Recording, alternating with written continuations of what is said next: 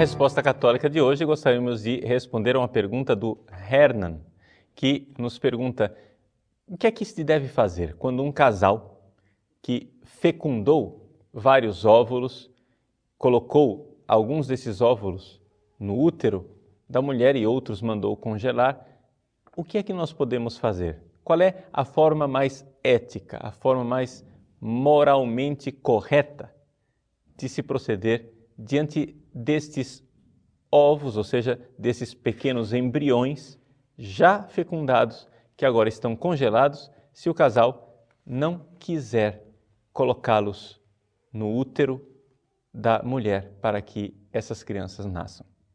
Pois bem, a pergunta é muito delicada porque o problema já começou com a própria fecundação. Vocês compreendam o seguinte: que a igreja é absolutamente contra a chamada fecundação in vitro, ou seja, a fecundação de óvulos fora do corpo da mulher, fora do ventre da mulher, especificamente a fecundação, é, geralmente ela ocorre na trompa de falópio. Pois bem, a igreja é contra isso por uma razão muito simples. As vidas humanas não podem ser objeto de manipulação. Nós não podemos manipular seres humanos. Não podemos escolher quem vai nascer, quem não vai nascer. E depois não podemos colocar em risco esses seres humanos. Veja, mesmo que você faça a fecundação de quatro, cinco óvulos e depois coloque todos estes óvulos no útero da mulher, nós sabemos muito bem que essas crianças já existem. Ou seja, aqueles óvulos fecundados, os ovos, os embriões, são seres humanos. Como é que nós sabemos que são seres humanos? Por que, é que a igreja acha que são seres humanos? Vejam, não é a igreja que acha. Aqui, a própria ciência já está deixando isso cada vez mais claro. É interessante aquilo que está acontecendo no campo científico.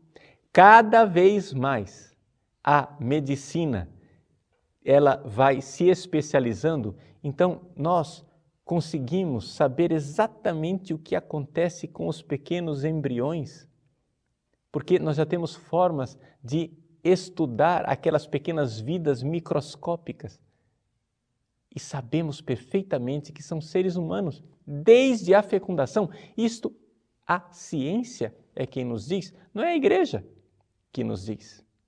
Por quê? Porque a ciência sabe muito bem que, uma vez fecundado aquele óvulo, a única coisa que a mãe vai dar para aquele pequeno ser é um ambiente favorável para que ele se desenvolva e alimentação. Ou seja, para fazer uma analogia, quando o ovo de uma galinha é fecundado e a galinha põe o ovo, o que é que acontece ali? A galinha coloca mais alguma coisa ali dentro do ovo? Não! Já está fecundado, a vida já existe, já é uma pequena galinha, já é um pintinho de alguma forma. O que é que a galinha vai dar? Vai dar o ambiente, chocando no aconchego.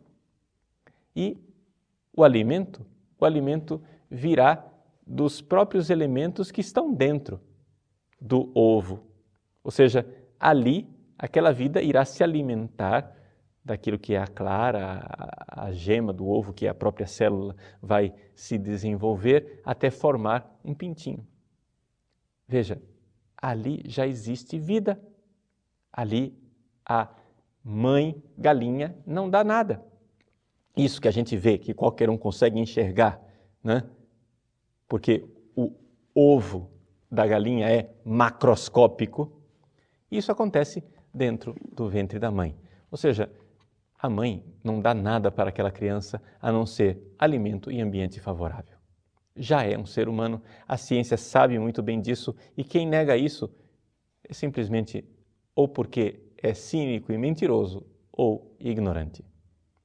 Meus irmãos, aqui então nós estamos diante de uma realidade de que nós temos seres humanos congelados. Vejam, não são óvulos congelados. Porque se já foi fecundado, Então já é um embrião.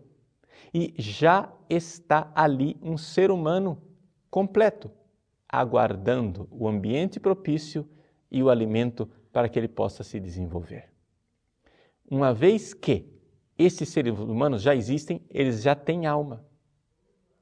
Eles já poderiam, inclusive, ser batizados. E então? O que fazer? Bom, a primeira coisa você já entendeu. Não deveria ter acontecido. Ou seja, nós não devemos ficar brincando com vidas humanas.